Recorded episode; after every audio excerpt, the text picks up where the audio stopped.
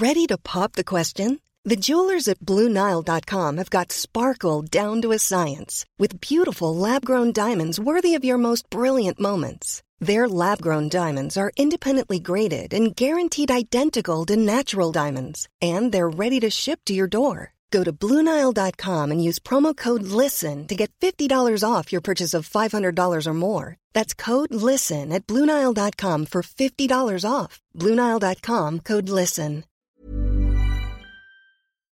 Paris Hilton, Alizé, Justin Bieber, Samina Seri, Geneviève de Fontenay. Oui, ok, vous les connaissez, mais est-ce que vous les connaissez vraiment Vraiment? Bien souvent, on croit savoir deux, trois trucs sur ces personnes, mais en fait, leurs histoires sont bien plus complexes qu'on veut bien nous faire croire. Avec des vies faites de drames, de traversées du désert, de peine et même de trahison. Oui, même de trahison. Tout ça, vous le découvrirez en écoutant Connaissez-vous l'histoire sur toutes les plateformes.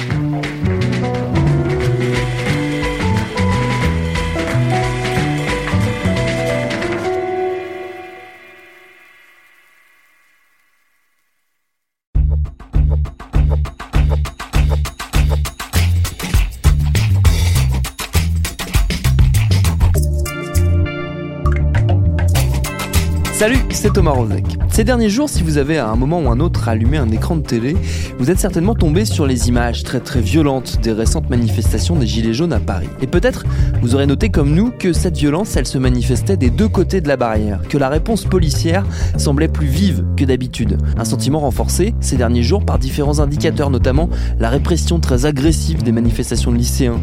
Nous, cette situation nous interroge. Pourquoi le maintien de l'ordre vire à la démonstration de force? Qu'est-ce que ça nous dit de l'option choisie par nos gouvernants. Est-ce que le conflit larvé entre le ministère de l'Intérieur et la préfecture de police de Paris conduit à de mauvais choix stratégiques en termes de sécurité publique? Ce sera notre épisode du jour. Bienvenue dans Programme B.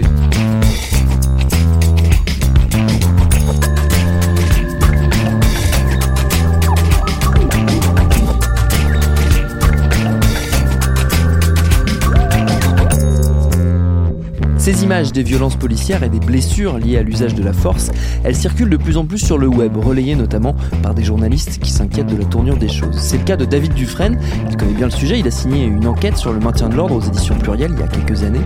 Je vais passer un petit coup de fil pour faire avec lui un point sur la situation. Ce qui est en train de, se dérouler sous nos yeux, euh, sous nos caméras, nos téléphones, etc., c'est probablement un bouleversement euh, voire une explosion en plein vol du maintien de l'ordre euh, dit à la française, qui grosso modo, depuis on va dire une trentaine d'années, euh, consistait à montrer sa force pour ne pas s'en servir. qui, depuis 68 et même avant, voulait qu'on ne vise pas la foule. les CRS, si vous voulez, quand ils sont créés après la guerre, la Seconde Guerre mondiale, ils sont créés pour euh, éviter que ce soit l'armée qui s'occupe du maintien de l'ordre, l'armée qui, elle, est entraînée à tirer, euh, à, tuer, à mutiler. Euh, L'idée des, CRS, et c'est l'incompréhension d'ailleurs de, beaucoup de gens, euh, c'est en gros de, contenir la foule, pas du tout de la, pas du tout de la, de foncer sur elle. Euh, sauf, sauf, on va dire, au moment des dispersions. Euh, là, ce qu'on voit, c'est que euh, tout l'arsenal de dispersion est mis en place. En tout cas, à Paris, ça a été le cas. En tout cas, dans les lycées, en ce moment, ça semble être, le cas. Cet arsenal de dispersion, de, on va dire, de fin de manifestation, est enclenché dès le début.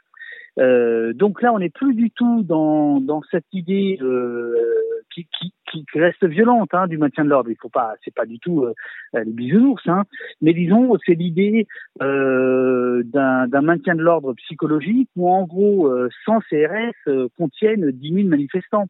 et ça, ça a basculé. Voilà, ça, ça a basculé. Et ça a basculé avec des tirs tendus qui était jusqu'ici totalement interdit. Hein. Les, les, ordres étaient très clairs. Les ordres, c'était de, les tirs en cloche ou, euh, ou euh, euh, les tirs à ras de terre. Et là, on voit bien qu'on est passé à tout à fait autre chose. Quoi. Mais est-ce que c'est lié, on va dire, à des comportements individuels isolés ou est-ce que c'est vraiment une, on va dire, un, un, système qui se met en place? Alors, euh, logiquement, le maintien de l'ordre, c'est probablement, avec le renseignement, ce qu'il y a de plus politisé comme police. Euh, le maintien de l'ordre, c'est la gestion de la cité, hein, c'est donc la, c'est la, la, police, donc c'est la politique. Je veux dire, c'est la même racine. Euh, ce qui se passe dans la rue, a fortiori en France, euh, ce qui se passe dans la rue est éminemment politique. Euh, donc, quand euh, le ministre de l'Intérieur témoigne devant le, par exemple, le, Sénat, il a euh, à ses côtés euh, le directeur de la police nationale, le préfet de police de Paris, etc. Et on voit bien que c'est lui qui prend la parole. C'est bien un commandement politique. Alors, je ne dis pas que derrière chaque CRS, il y a Castaner. En revanche, euh, derrière l'usage de telle ou telle arme, il y a, il y a, si vous voulez, un ordre politique. Alors qui vient de la préfecture de police quand c'est Paris, qui en règle générale va prendre ses ordres euh, au ministère de l'Intérieur, Beauvau, qui peut éventuellement en référer à, euh, à l'Élysée. Il est très clair que si on utilise des bombes euh, explosives, euh, alors que, que la France est le seul pays à le faire en Europe, euh, puisque ces bombes-là sont, estimées, enfin sont, qualifiées d'armes de guerre dans les autres pays, c'est bien parce qu'il y a une décision politique. Euh, alors, il peut y avoir des bavures, euh, il peut y avoir des moments d'énervement, de, folie, appelez ça comme vous voulez, mais il n'en demeure pas moins qu'il y a manifestement des ordres très durs qui sont donnés. Comment on explique qu'on continue à utiliser certaines, euh, certains outils de maintien de l'ordre qui sont pourtant très très décriés, même au sein des forces de police? Je pense notamment euh, au flashball, qui, a été dénoncé dans un rapport de l'IGPN, il me semble que c'était en 2015, que le défenseur des dont le défenseur des droits réclame depuis plusieurs années euh, l'abandon. Pourquoi ces, armes-là, parce que ce sont des armes, sont encore utilisées.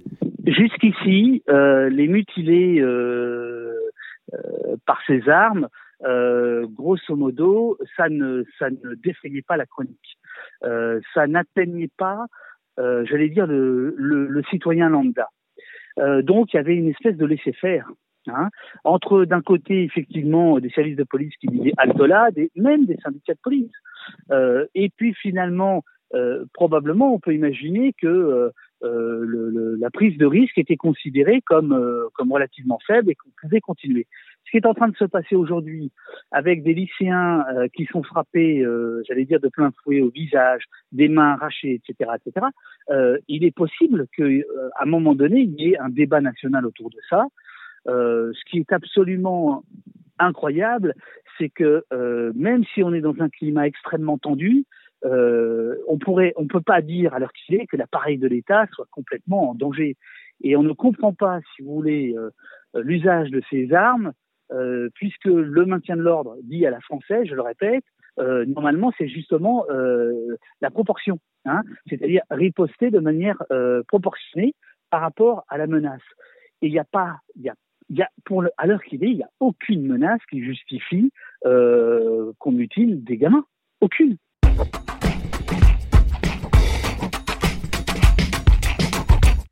Derrière ces violences, sur le cas spécifique de Paris, se pose un problème politique. David Dufresne a évoqué le cas de la préfecture de police de Paris, et si on entend souvent le terme dans les médias, on oublie régulièrement quelle réalité il recouvre. Car cette institution est un cas unique en France. Elle a une très large autorité pour gérer les manifestations, et son existence et l'attitude des pouvoirs publics vis-à-vis d'elle expliquent pour beaucoup la tournure des choses sur le terrain. Pour monter le fil de tout ça, je suis allé voir un autre confrère, Ismaël Alissat de Libération, et je lui ai demandé tout simplement, c'est quoi la préfecture de police de Paris La préfecture de police, c'est une préfecture euh, comme d'autres préfectures en France, mais elle a une petite euh, spécialité, c'est qu'elle a beaucoup plus de pouvoirs hein, de police et qu'elle euh, qu'elle a une étendue d'action beaucoup plus importante que les autres préfectures.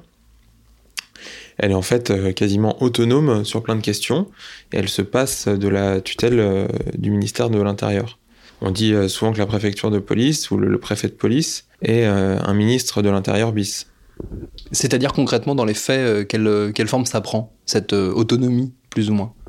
C'est-à-dire qu'elle a un certain nombre de services que ne possèdent pas les autres préfectures. Elle a, elle a toute une action sur, par exemple, le, judiciaire, c'est le fameux 36 quai des Orfèvres, qui dépend de la préfecture de police. Et ça, c'est inédit. Les autres préfectures n'ont pas, pas de police judiciaire, par exemple quand Emmanuel Macron est arrivé au pouvoir, il avait la volonté, il me semble, même si c'était pas une volonté euh, inédite, puisque ça avait déjà été initié euh, dans, lors de précédents gouvernements, il avait la volonté de réformer cette préfecture. C'est exact? Alors c'est un peu le, grand tabou euh, qui n'est pas nouveau. C'est-à-dire qu'il y, a évidemment l'envie, euh, la tentation par euh, les différents pouvoirs politiques de se passer de cette préfecture de police parce qu'elle les embête un peu. Le, on dit que c'est un État dans l'État. et puis il y a quand même un aspect pragmatique, il faut bien le dire, c'est si, si la préfecture fonctionne bien et plutôt une grosse machine euh, qui est efficace euh, d'un point de vue policier. Euh, par contre, c'est aussi une, une, maison qui est un peu aberrante d'un point de vue du doublement ou du triplement des fonctions avec, avec d'autres services de police. qu'il y a des, ça se, ils se marchent un peu sur les pieds. il y a, on a des plein de services qui, qui doublonnent avec la police nationale. Et donc il y a une volonté de réformer tout ça? Alors, ce qui a été annoncé, c'est que hum, le modèle qui serait peut-être euh, retenu, c'est le modèle de la préfecture de police de Marseille, qui est un peu l'échelon intermédiaire, on va dire, entre une préfecture classique et la préfecture de police de Paris. Mais clairement, euh, Macron, euh, à l'arrivée d'Emmanuel Macron au pouvoir, avec son discours de rationalisation des services publics et d'aller, de vouloir de pas avoir de tabou justement sur ces questions des, euh, vieilles administrations, etc. Et il était évident que euh, allait se poser la question de, la situation de la préfecture de police de Paris. Mais euh, tous ses prédécesseurs s'étaient un peu cassé les dents quand ils avaient voulu s'attaquer à, la préfecture de police de Paris. Il y a eu entre-temps aussi un événement qui a un peu... qui a tendu les relations entre la préfecture de police de Paris, le ministère de l'Intérieur et l'Élysée, c'est l'affaire Benalla où euh, sur un dispositif justement d'ordre public, une manifestation parisienne le 1er mai, euh, un, conseiller euh, proche de un collaborateur proche d'Emmanuel Macron s'est retrouvé sur le dispositif et a été filmé en train d'interpeller et de donner plusieurs coups à un manifestant. Et, euh, et ensuite, dans l'enquête, il y a eu une chaîne de responsabilité dans cette situation qui a été euh, démontrée. En fait, le préfet de police s'est retrouvé en première ligne mm. parce que c'était ses services qui l'avaient accueilli. Mais en même temps, euh, il est évident que la responsabilité première de ces situations, elle est plutôt à l'Élysée. D'ailleurs, la préfecture de police avait plutôt rejeté la faute sur l'Élysée. Il me semble que lors de son audition, le préfet de police avait assez clairement dit les choses. En tout cas, il avait euh, tout de suite euh, refusé d'endosser le rôle de fusible. Hmm. C'est-à-dire qu'on euh, on était quand même à ce moment-là en pleine folie médiatique, notamment sur cette affaire. Il y a eu la commission d'enquête. Il y a eu une commission d'enquête à l'Assemblée nationale qui a fait, qui a mené une série d'auditions et le préfet Michel Delpièche a été auditionné parmi les premiers. Et tout de suite, on a senti que voilà, il allait pas se laisser marcher dessus euh, par l'Élysée, qu'il allait euh, faire œuvre de, plutôt de, de, la transparence dont il pouvait faire euh, œuvre et que et que lui, il assumait ce qu'il pouvait assumer, c'est-à-dire qu'effectivement, il a accueilli dans le dispositif cette personne-là, mais que ensuite le, le, fait qu'il n'y a pas eu de sanction derrière, voilà, le fait que euh, Alexandre Benalla a pu retourner euh, travailler auprès de Macron, ça, c'était pas à lui de l'assumer. Puis après, il y a eu aussi euh, il y a eu une affaire dans l'affaire, enfin qui est un peu liée, c'est l'histoire des vidéos de surveillance de la préfecture de police de Paris. Qui ont été transmises à Alexandre Benalla. Voilà, où, donc trois policiers, trois hauts gradés de la préfecture de police sont mis en cause pour avoir transmis des vidéos à Alexandre Benalla. Ça, ça a mis en lumière le fonctionnement euh, de la préfecture de police de Paris, un peu en, autarcie comme ça? Oui, c'est ça, c'est que euh, là, typiquement, la préfecture, sur, ce, sur cette affaire-là, on a découvert qu'en fait, euh, il y avait une instruction qui avait été donnée de pouvoir extraire des images lors de, après des manifestations pour pouvoir faire, pour travailler dessus. Mais en fait, ce qui ne rentre pas du tout dans le cadre légal d'utilisation des images de vidéosurveillance. Et la préfecture de police de Paris fait ça dans son coin sans aucun problème. On s'en rend compte euh, à l'occasion de cette affaire-là, en fait. Là, on arrive euh, à la question des gilets jaunes, des, manifestations euh, récentes. Qu'est-ce qui s'est passé en termes de dispositifs de sécurité? Parce que ça a été beaucoup euh, commenté dans la, presse notamment. Alors il y a eu, euh, il y a eu trois week-ends jusque-là. Le premier week-end, c'était un week-end avec la plupart des mobilisations ailleurs qu'à Paris, donc où la préfecture de police de Paris a été assez peu sollicitée. C'était plutôt au niveau dans les autres préfectures qu'il y a eu un vrai enjeu Après, il y a eu le second week-end, là où ce qu'ils ont appelé l'acte 2. Là, c'était l'idée que aller se rassembler, aller converger vers Paris, toute la France, en visant le palais de l'Élysée.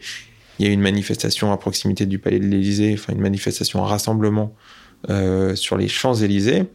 Et là, il y a eu une première scène, euh, une des premières euh, dégradations et violences euh, assez importantes de ce genre-là. Mais donc le, dispositif, cette fois-là, c'était en gros de faire un périmètre étanche autour des institutions, donc Assemblée nationale, Palais de l'Élysée, ministère de l'Intérieur. Donc c'est ce, pôle-là qui est en bas des Champs-Élysées. Ce, dispositif-là a tenu, mais il y a eu de très importantes dégradations sur les Champs-Élysées et dans les rues alentours. Euh, et donc la gestion avait été un peu mise en cause à ce moment-là. Et puis il y a eu le week-end dernier, donc le 1er décembre, euh, où là, ils ont essayé d'arriver avec une position euh, politique, de dire, bon... Quand vous dites ils, c'est les pouvoirs publics. Bah alors c'est le ministère de l'Intérieur et son ministre Christophe Castaner en premier lieu qui euh, a peu adopté la stratégie euh, d'une main tendue vers les gilets jaunes. Et en fait, ce qui est aussi une stratégie policière, parce qu'il voulait euh, en gros dissocier d'un côté les manifestants non violents et de l'autre des manifestants plus radicaux qui commettent des dégradations ou des violences. Et en fait, cette stratégie-là a totalement échoué parce que il y a très peu de personnes qui ont accepté de rentrer dans le dispositif prévu, qui était un dispositif lourd. Et en fait, les heurts se sont produits et l'essentiel de, des manifestants était en dehors du dispositif. Et là, il y avait moins de forces disponibles et moins de forces prépositionnées pour les gérer. Et donc, pendant des heures et des heures et des heures dans Paris, il y a eu énormément de dégradations. Et il y avait aussi une partie des, forces, si je ne me trompe pas, qui étaient déployées du côté de l'Elysée et de Matignon. Donc il y avait un éclatement, euh, un éclatement des forces.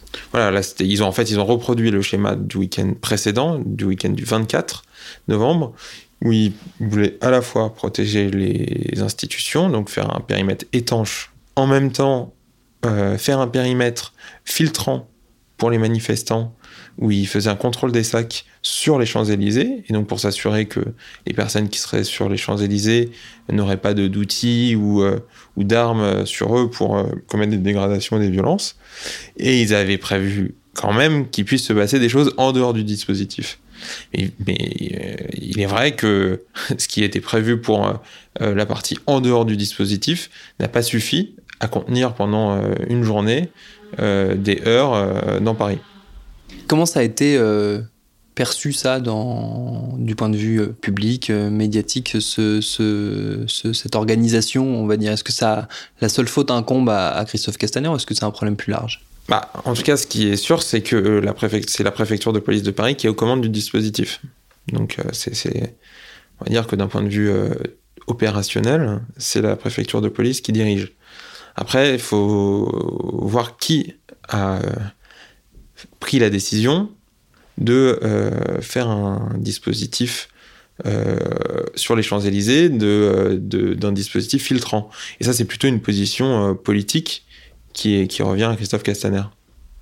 Est-ce que ça dénote d'une d'un problème de communication entre la préfecture de police de Paris et le ministère de l'Intérieur? Est-ce qu'il y a est-ce que peut-être depuis l'affaire Benalla, il y a eu une, une, rupture de faisceau, on va dire quelque part, ou est-ce que est-ce que c'est juste, on va dire, une, une la conséquence euh, simplement d'une mauvaise décision politique? C'est sûrement un, peu des deux, et puis c'est aussi le fait que traditionnellement, la préfecture de police euh, pilote seule mm. ces dispositifs de maintien de l'ordre, contrairement aux autres préfectures. C'est-à-dire que la, typiquement, les, les, compagnies républicaines de sécurité et euh, la gendarmerie mobile fournissent des unités à la préfecture de police et derrière ne participe pas du tout hmm. à l'aspect commandement.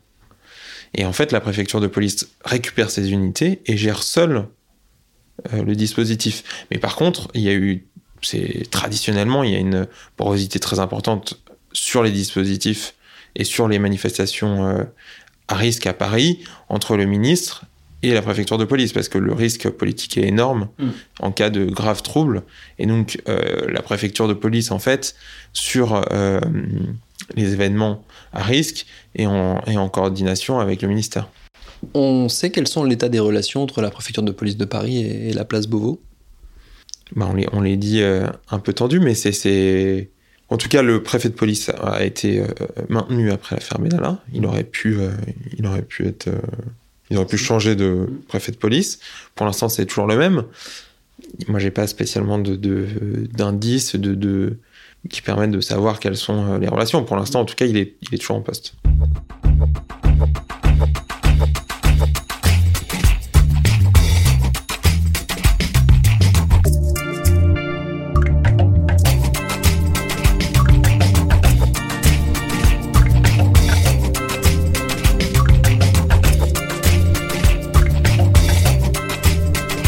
Selon nos infos à nous, malgré le maintien du préfet, les relations seraient plus que tendues avec le ministère.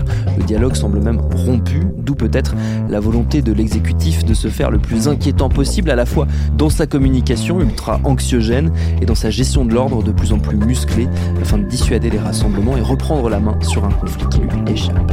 Merci à David Dufresne et Ismaël Alissat pour leur réponse. Programme B, c'est un podcast de Binge Audio préparé par Lauren Bess, réalisé par Vincent Hiver. Abonnez-vous sur votre appli de podcast préféré pour ne manquer aucun de nos épisodes, Facebook, Twitter et consorts pour nous interpeller, programme B at binge.audio pour nous écrire, et à demain pour un nouvel épisode.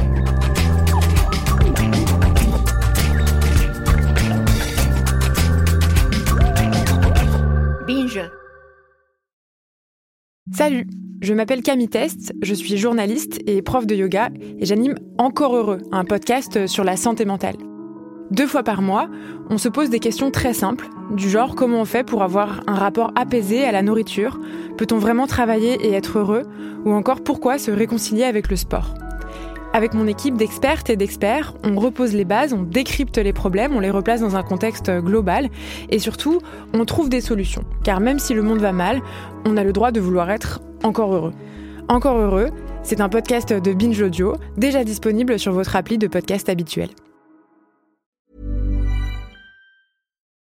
Join us today during the Jeep Celebration event. Right now, get 20% below MSRP for an average of 15178 under MSRP on the purchase of a 2023 Jeep Grand Cherokee Overland 4xE or Summit 4xE. Not compatible with lease offers or with any other consumer incentive offers. 15,178 average based on 20% below average MSRP from all 2023 Grand Cherokee Overland 4xE and Summit 4xE models in dealer stock. Residency restrictions apply. Take retail delivery from dealer stock by 4 1. Jeep is a registered trademark.